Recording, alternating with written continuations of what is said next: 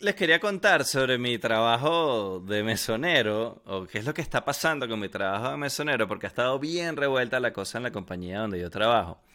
Yo soy, mi puesto oficialmente es mesonero, pero yo tengo cierto como rango. Y terminé entrenando a todos los mesoneros, abrí este, restaurante en el que estoy trabajando, bueno, en el que trabajé hasta, hasta anoche. Este, ya les voy a contar por qué. Em, terminé entrenando a, los, a todos los mesoneros, terminé abriendo, ayudando a abrir otros restaurantes para esta misma compañía y entrenando a los mesoneros de esos restaurantes. Me ofrecieron la, el puesto de manager, pero no lo acepté porque el horario del manager no es como el del mesonero. El manager tiene que estar metido ahí de cabeza todo el tiempo y es mucho más, el horario es mucho menos flexible. Agarrarse días libres, viajar o, tener tiempo para hacer el podcast, por ejemplo, es mucho más difícil. Como mesonero, yo puedo más o menos elegir qué días quiero trabajar y si necesito un día libre extra, suelto mi guardia y lo que tengo es que conseguir a alguien que me la cubra. Entonces, eso me da flexibilidad a mí para trabajar en el podcast. Este, y por eso decidí quedarme de mesonero. Pero entonces llegamos a un punto en el que ellos había días que necesitaban, estaban cortos de managers. Y, hay una posición en, en, algunos restaurantes que se llama Shift Lead, el líder de la guardia. O el mesonero, no sé si ni siquiera capitán, no creo que sea la. Puede ser capitán, la palabra, la verdad. Este. Entonces empecé a hacerle eso, pero por guardia, no es como el trabajo del manager que tienes un sueldo mensual y tienes que estar metido ahí de cabeza, sino, mira Daniel, el miércoles tal manager no va a estar, tú puedes trabajar ese día como manager, sí, como no. Entonces empecé a hacerle guardias así como manager, que es un trabajo que me gusta bastante, por cierto. Este, además, ese puesto del capitán no tiene las responsabilidades del manager de abrir el restaurante o de cerrar. El que abre tiene que poner todo a tono para que arranque el día y el que cierra, además de cerrar y dejar todo a tono para el día siguiente, tiene que pagarle a todos los mesoneros, contarle las propinas, recibirle las cuentas a cada mesonero, cuadrar la caja, que todo esté perfecto, cerrar el bar, cerrar todo. O sea, ese es un trabajo que de verdad que es, eh, es tedioso. O sea, el que hace eso, para hacerlo, tiene que ser por un muy buen sueldo en una muy buena compañía. Por lo menos así pienso yo. Este, lo cierto es que esa había sido mi posición, pero en esta compañía que está creciendo bastante, ha habido muchos cambios últimamente. Y, han cambiado los jefes y han votado al general manager y han puesto una nueva y a vicepresidente, al vicepresidente lo votaron y pusieron una persona nueva. Han cambiado, en el transcurso de un año han cambiado, hemos cambiado de jefe como cinco veces, cosa que no habla bien de la compañía. Este, y una de las ideas geniales que tuvo, porque ese es el problema de los restaurantes que pertenecen a una corporación, vienen órdenes y, e indicaciones e instrucciones e ideas que vienen de las oficinas, que no, no vienen de los que estamos ahí en el restaurante. Y una idea genial que se les ocurrió fue, porque aparentemente algún mesonero metió la pata con una alergia con algún cliente, fue hacerle un examen a todos los mesoneros del menú. Este, y ustedes dirán, ¿qué? ¿Un examen del menú? Bueno, en, casi todos los restaurantes, cuando tú entras, te hacen, tú te tienes que estudiar el menú y te dan un manual de entrenamiento. En cualquier restaurante medianamente grande y, serio, te dan un manual de entrenamiento que tú te tienes que aprender cómo se hacen las cosas en ese restaurante. Porque de repente tú tienes experiencia, pero aquí las cosas no se hacen como en el otro restaurante donde tú trabajabas. Y además el menú es distinto, te tienes que aprender el menú. Y todos los, hay unos días de entrenamiento. Hay en algunos restaurantes es cuatro días, cinco días, seis días. No es que son seis días y ya pasas y ya estás listo, sino que para hacer el día dos tú tienes que pasar el día uno. Para hacer el día tres tienes que pasar el día dos. O sea, puede ser que te, aunque sean cinco días de entrenamiento, puede ser que tú te tardes más de cinco días en estar listo. Este, por ejemplo, en el primer restaurante grande, serio, importante donde yo trabajé, yo me tardé como 10 días o 2 semanas en pasar todo el entrenamiento, que oficialmente creo que eran 6 días. Pero tuve que repetir días y no hay nada de malo con eso. O sea, si no estás listo, no estás listo, no pasa nada. Vete a estudiarte tu menú otra vez y vienes mañana y haces el examen otra vez. O haces el entrenamiento y de repente te ponen a atender tu primera mesa y les parece que no estás listo y te dicen, mira, no estás listo para el siguiente día en el que en vez de una mesa vas a atender dos mesas al mismo tiempo. Vamos a hacer algo, repite este día vuelve a estudiar el menú y vuelve a, intentarlo solo con una mesa hasta que ya tengas una mesa dominada y después te eh, pasamos al otro día. No hay nada de malo con repetir eh, días. De hecho, a mí me gustan esos sistemas así porque cuando tú pasas el entrenamiento, realmente estás listo. Ya te pueden soltar ahí solo y ya tú estás listo. Hay otros restaurantes que son menos exigentes. Entonces hay mucho mesonero que en realidad ya está en, en la sala atendiendo mesas y no está listo para atender las mesas. O no por lo menos con los estándares que ese restaurante quiere o que esa clientela se merece. Lo cierto es que se les ocurrió hacer este examen, que ya yo había hecho dos veces además los exámenes, porque yo lo hice cuando entré en la compañía. Luego, esta compañía iba a abrir este, este otro restaurante, que es el segundo donde estoy trabajando para ellos, y me hicieron repetir los exámenes, porque además había, el menú era más grande y había platos nuevos. Yo lo hice. Este, pero en cualquier compañía donde yo he trabajado antes, tú presentas esos exámenes los pasaste y ya no los presentas más nunca. O sea, no te los van a estar haciendo cada año. Si hay algún plato nuevo, informan a todos los mesoneros, este es el plato nuevo, esta es la receta, estos son los ingredientes, las alergias son estas, estas y estas, pero no le andan haciendo uno en un examen. Este, mm, bueno, lo cierto es que a alguien en las oficinas corporativas se le ocurrió eh, todos los mesoneros tienen que hacer un examen, pero no, no un examen como el del entrenamiento, que es un examen bastante sencillo. O sea, estos son los platos, los tacos, por ejemplo, de pollo. Ajá, bueno, tiene cebolla, tiene pimentón, tiene ajo, tiene, tienes que saberte los ingredientes. Esto era un examen como, o sea, parecía como los que son venezolanos y son de mi época se van a acordar, el CNU, un examen de admisión para una universidad, o sea, una vaina con detalles de no solamente la manera como fue hecho el examen, que, que tardaba dos, me tardé dos horas en hacer el examen. Este, cuando normalmente esos examencitos del entrenamiento son, lo haces en 20 minutos antes de empezar tu día de entrenamiento. De hecho, hay restaurantes que te hacen el examen llegando a tu día de entrenamiento y si no lo pasas, te vas a tu casa y al día siguiente vuelves hasta que pases el examen y luego es que haces el día, ese día de entrenamiento. Bueno, esto no era un examen de eso, era un examen de dos horas. No solo como lo hicieron, sino la manera como lo corrigieron. O sea, la plantilla para corregirlo era este la, el burrito de pollo. Entonces la persona está, el que está corrigiendo el examen veía, tiene que haber, el burrito de pollo tiene 12 ingredientes, tiene que haber 12 palabras ahí, 12 ingredientes puestos. Si eh, no pusiste, no sé, pollo. Este, no tienes entonces un punto menos. En esa respuesta no tienes 12 puntos, tienes 11. Pero entonces empezaron a hilar como tan fino que no tenía sentido la, la, corrección, el puntaje que le estaban dando a las cosas, porque no es lo mismo que tú no sepas, que tú no pongas en el examen o que no sepas que el burrito de pollo lleva pollo, es un ingrediente importante, a que se te olvide que, coño, tiene sal o lo diste por sentado. Evidentemente tiene sal y pimienta, todos los platos tienen. Este.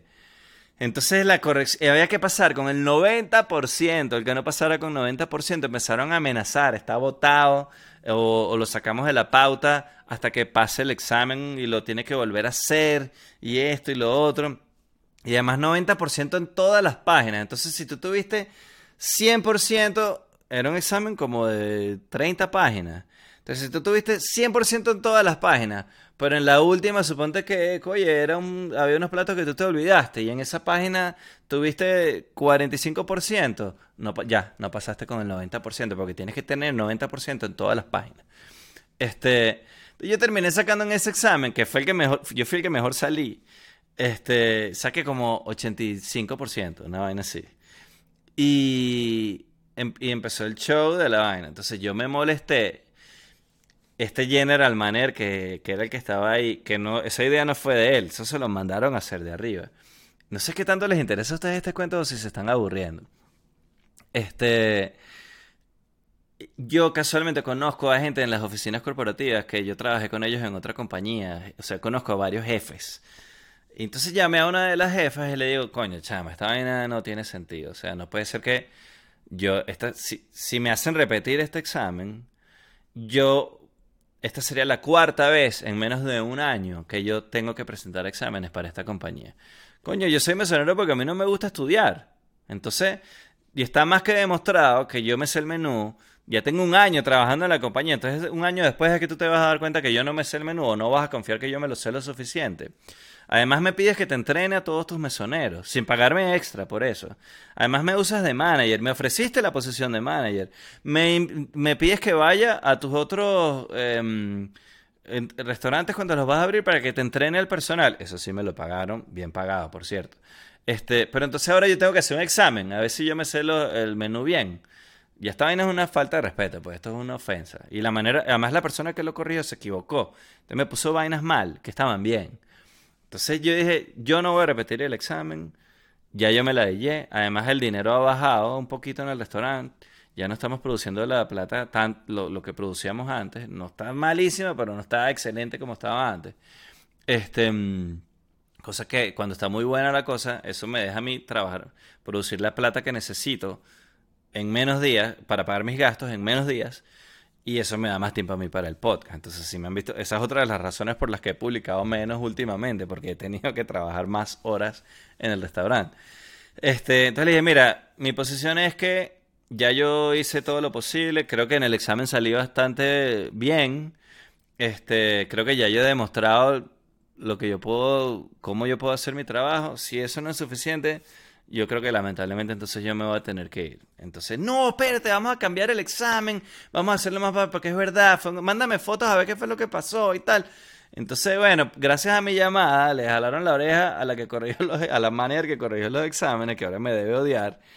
Este, y echaron para atrás lo del examen, entonces se beneficiaron todos los mesoneros y dijeron, no, vamos a hacer un examen. Y entonces fui, hablé con el general manager y le dije, oye, mira, quiero hablar contigo porque quiero que sepas que hablé con, con, la, con esta persona en la oficina corporativa. No quiero que vayas a pensar que es que yo te quise saltar la cuerda a ti, sino que yo la conozco a ella desde hace tiempo porque trabajamos en otra compañía juntos.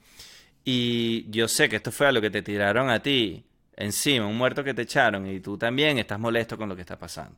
Entonces no, mi intención no fue pasarte por encima a ti, sino coño, buscar una manera de resolver porque no le veo, no le veía que se estaba solucionando el problema.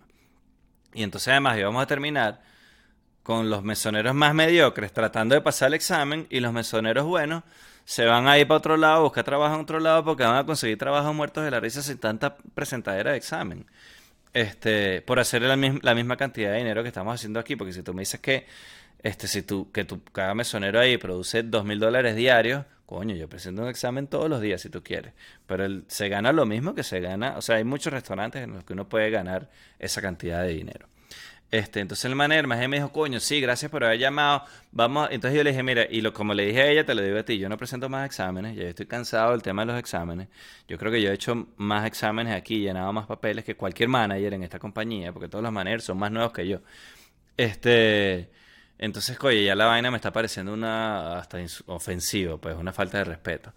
Y mm, no, tranquilo, vamos a echar el examen para atrás, además vamos a hacer un examen más fácil y ese examen va a ser de selección simple y tal. yo le digo, no, pero es que no nos estamos entendiendo. Yo no voy a presentar más exámenes. Si es un requisito para trabajar aquí, volver a presentar otro examen, avísame cuándo es mi último día y ya. No, no, no, pero bueno, a ti no te lo vamos a hacer. Entonces, bueno, ahí más o menos resolví, pero ya yo venía picado de culebra ladillado de cómo vienen pasando las vainas en el restaurante.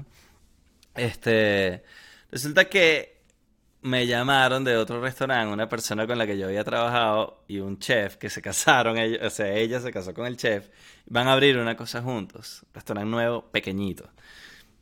Y me dijeron que me fuera a trabajar con ellos. Yo no estaba muy convencido porque, bueno, no sé cuánto voy a ganar allá. Total que me, igual me invitó, me dijo que pasara por allá para que conociera el local y tal, están a punto de abrir y ella quiere que yo esté ahí y de verdad me manifestó tanto que me quiere en el equipo y me ofreció cosas, o sea, yo le dije por las razones que me frenaban y me dijo, eso lo resolvemos de esta manera, eso lo otro lo resolvemos. O sea, me ofreció soluciones a los contra que yo le veía. Y total que me animé. Y además estoy cansado aquí en este restaurante, ¿sabes? No sé si a ustedes les pasa cuando llegan a un punto en un trabajo en el que ah, justo antes de entrar dicen, coño, ¿cuál va a ser el peo de hoy? O sea, ¿cuál va a ser la sorpresita con la que me van a salir hoy en el trabajo? Yo cuando uno no tiene ganas de, entrar en el, eh, a trabajar ese día, cuando uno ya empieza el día con esa vibra, para mí ese es el momento donde ya hay que irse para otro lado. Sobre todo en un trabajo como este, que uno lo puede conseguir en otro lado, o sea, uno puede irse a otro restaurantes que hay miles donde se puede ganar el mismo dinero. Este, mm, entonces, total que decidí renunciar, ¿no? Pero el día que decidí renunciar era un sábado, estábamos súper ocupados. Y mm, al día siguiente, el general manager estaba libre. Y al otro día estaba libre también. O sea, él tenía dos, libres, dos días libres seguidos. Y yo no quería seguir dando largas porque el otro restaurante ya va a abrir. Y, tengo que estar unos días allá, que son las guardias que a mí me toca trabajar aquí. Entonces no, porque mi plan era, bueno, por lo menos las primeras dos semanas, si tengo que tener un pie en uno y un pie en el otro, lo hago. Pero no iba a poder hacerlo porque hay unos días que tengo que estar allá que también estoy pautado aquí. Entonces no puedo estar en dos sitios al mismo tiempo. Total que decidí renunciar. Como este tenía dos días libres seguidos, dije, bueno, déjame mandarle un email para que lo lea cuando él pueda. Le mando el, email renunciando, muy agradeciéndole, una muy formal y muy en buena nota, pues, y diciéndole que si quiere que, que cubra las guardias que me quedan, yo las sigo cubriendo, pero si no, si se las quiere dar a otro mesonero que se las dé. Yo sé que eh, somos un equipo bien grande y hay gente que quiere trabajar más horas y no es fácil, no es difícil conseguir quien cubra mis guardias. Entonces, le mandé la renuncia solté todas mis guardias. Nosotros tenemos una aplicación donde tenemos el horario y donde uno puede agarrar guardias que están sueltas y, o soltar guardias para que otros las agarren. Este, mm, ahí uno suelta las guardias, otro mesonero la agarra y un manager tiene que aprobar eso, ese cambio. Este, mm, porque a veces, bueno, quieren evitar que un mesonero que haya trabajado muchas horas se pase de horas a la semana para no tener que pagarle el sobretiempo. Prefieren que esa guardia la trabaje alguien que no haga sobre tiempo. Entonces a veces no aprueban esos cambios. O por cualquier otra razón. De repente ese día, ese mesonero es viernes en la noche, tenemos una reservación grande. Este mesonero iba a atender esa reservación grande y soltó la guardia. Ahorita la agarró este otro mesonero que no tiene la experiencia para atender un grupo así tan grande. Entonces, bueno, tenemos que ver antes de aprobarlo. Si lo movemos, entonces a alguien que estaba ese día le damos la mesa grande y a este mesonero pueden pasar mil cosas por las cuales esa guardia puede o no ser aprobada, ese cambio de guardia. Pero bueno, yo solté todas como cubriéndome las espaldas de mientras mi proceso de renuncia se oficializa, ya me estoy ocupando de conseguir quién va a trabajar mis guardias, que no voy a poder trabajar porque ya tengo que estar en el otro sitio. Y si queda alguna guardia por ahí guindando, bueno, la trabajo pues. Y mientras voy trabajando en el otro lado también, no hay problema. Entonces, veo que no me responde. Llega el día siguiente, se lo mandé en la noche, ¿no? Un día en la noche. Llega el día siguiente, no me responde. Pasa otro día que él trabajé yo ese día, pero él estaba libre y no me respondió, coño, este pana sí es, él a mí no me cae muy bien, pero habíamos, nos habíamos entendido más profesionalmente, teníamos una relación profesional que funcionaba. Este, y digo, coño, este tipo sí es, verga, no me respondió, ni siquiera, mira, recibido, sí, ok, hablamos después, nada. Este, resulta que hoy en el grupo del chat que tenemos los mesoneros dice, este pana lo votaron al, general manager. No me había respondido porque ya no era mi jefe. Entonces resulta que yo le mandé la renuncia a alguien que ya no está trabajando en la compañía. Entonces, bueno, déjame acercarme a, a, hablar con cualquier manager que esté ahí hoy, a pesar de que hoy yo estoy libre. Además que tenía que quería cobrar una comida que me gané por un concurso que hicieron de el que vendiera más en una semana y gané ese concurso. Y quería antes de irme, bueno, quiero mi comida que me gané, pues me la voy a, hoy que estoy libre y voy a grabar el podcast. Este, en vez de invertir tiempo cocinando, oye, cruzo la calle porque el restaurante es enfrente, me como mi comida gratis que me gané y me devuelvo a grabar. Y así aprovecho y hablo con cualquier manera que esté hoy para oficialmente renunciar, pues, porque entonces si este pana no le ha dicho nada a nadie, aquí no saben que yo renuncié. Resulta que llego y no estaba ninguno de los managers, porque hoy tocaba que abriera ese manager, general manager, que era el jefe al que votaron, y toda la mañana le tocaba, él iba a ser el único manager, como hasta las 2 de la tarde que llegaba el otro manager de la tarde, que es el que le toca cerrar. Este, entonces, hoy estaba, le tocó abrir a un tipo nuevo, que es el general manager, que nadie lo conoce.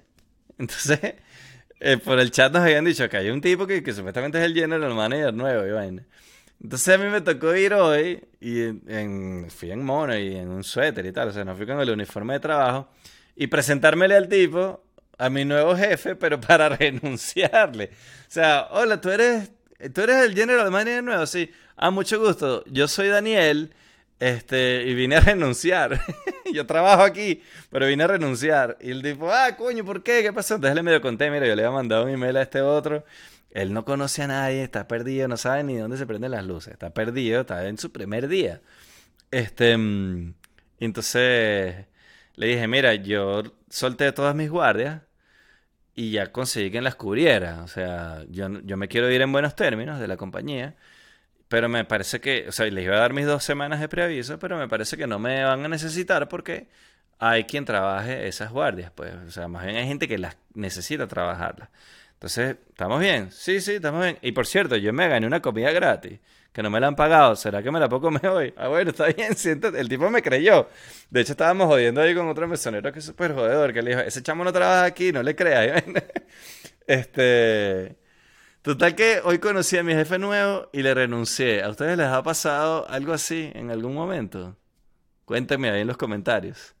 ¿Estás cansado de un trabajo aburrido y no hacer suficiente dinero? Yo también. No te voy a invitar a inscribirte en mi curso para enseñarte a cómo ser millonario. Te voy a invitar a que te inscribas en mi Patreon y allí, a partir de 2 dólares mensuales, vas a poder disfrutar de mucho contenido exclusivo que está acumulado y además apoyas este proyecto para que siga adelante gracias a gente como tú. Ya sabes, patreon.com slash Daniel Necesita.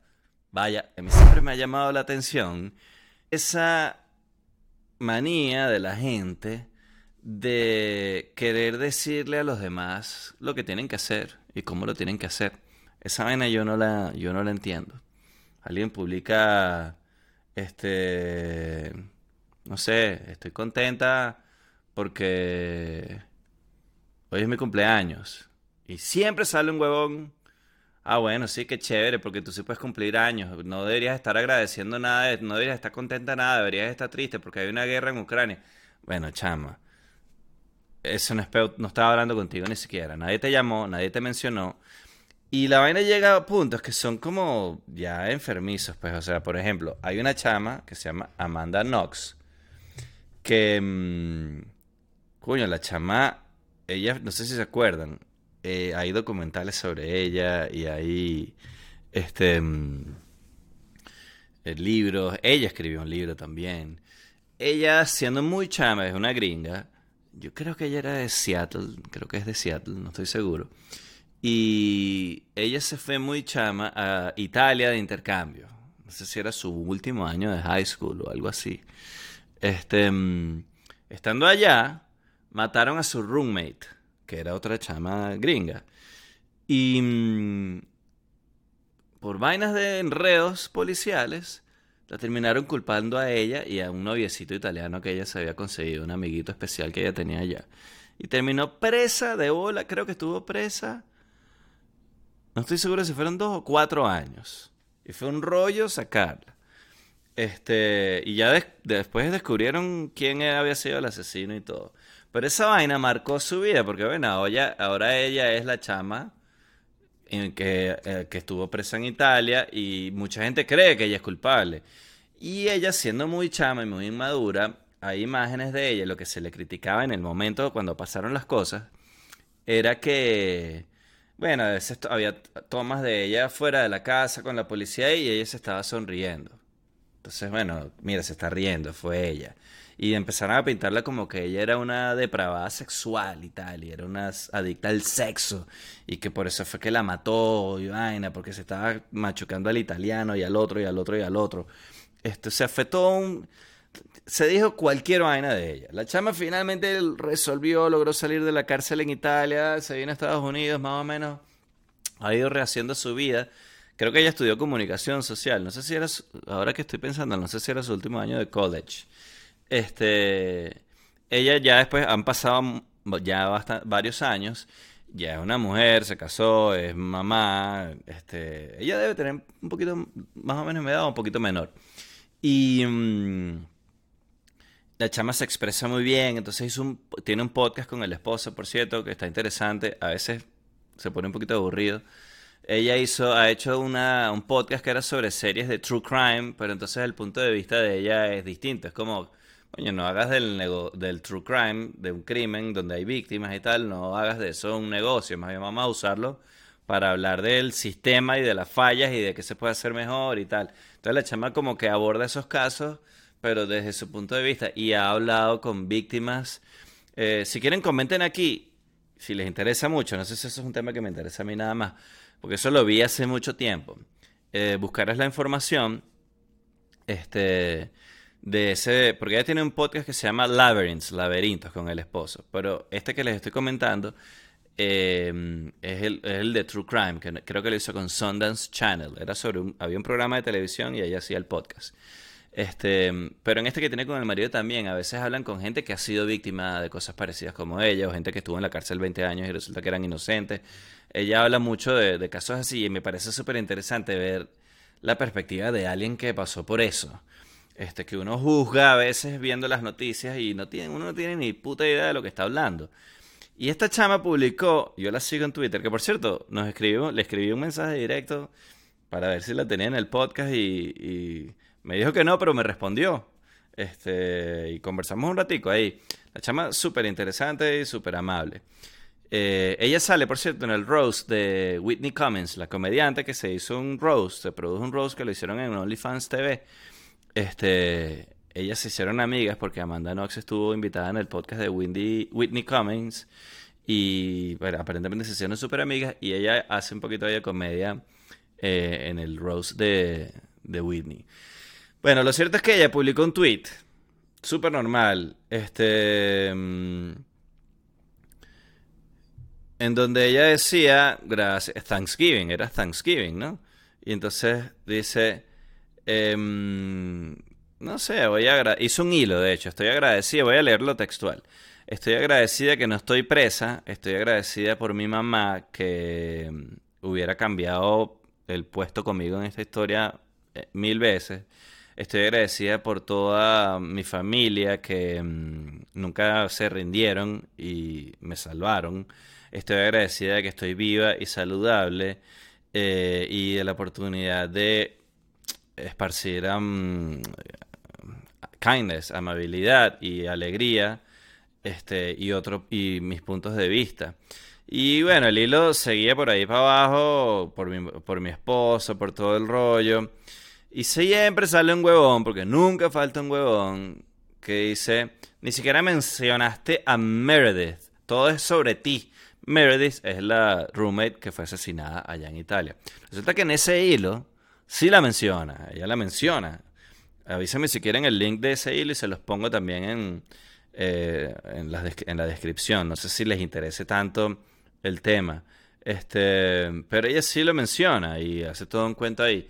Pero entonces ella, ella responde, o sea que ella está como la de ya, de la gente que hace ese tipo de comentarios, ¿no? Más que ella tiene burda en sentido del humor.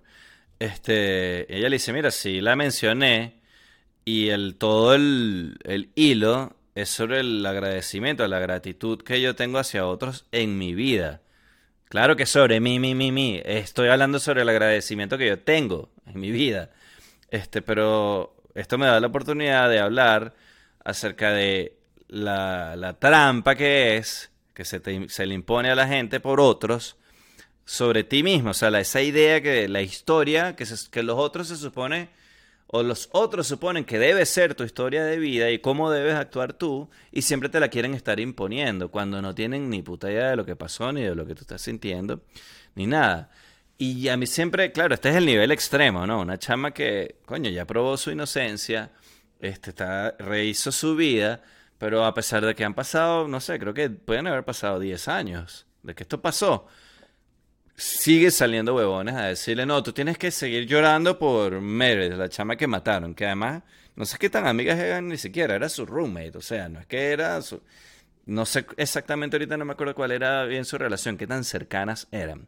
Pero he hecho todo este cuento para invitarlos a la reflexión, a no se metan en vainas que no son su peo, no nos metamos en cosas que no son nuestro peo.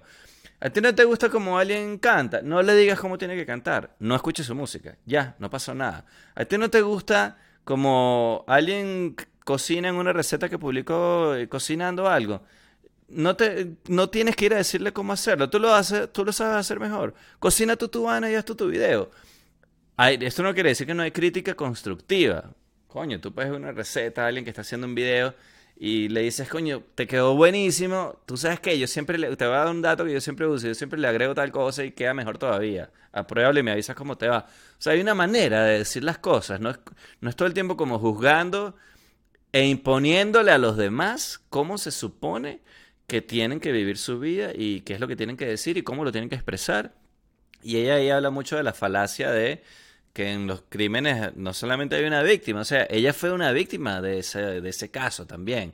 A ella no la mataron, pero ella terminó presa injustamente, que no es cualquier huevo, nada. Además, los cuentos que la chama echa de la cárcel son para coger palco también. Entonces, vamos a dejarnos de esa huevonada de estarle diciendo a los demás lo que tienen que hacer y cómo lo tienen que hacer y cuándo lo, lo tienen que hacer. ¿Ok? ¿Les parece bien? Pongan en los comentarios y díganme qué opinan.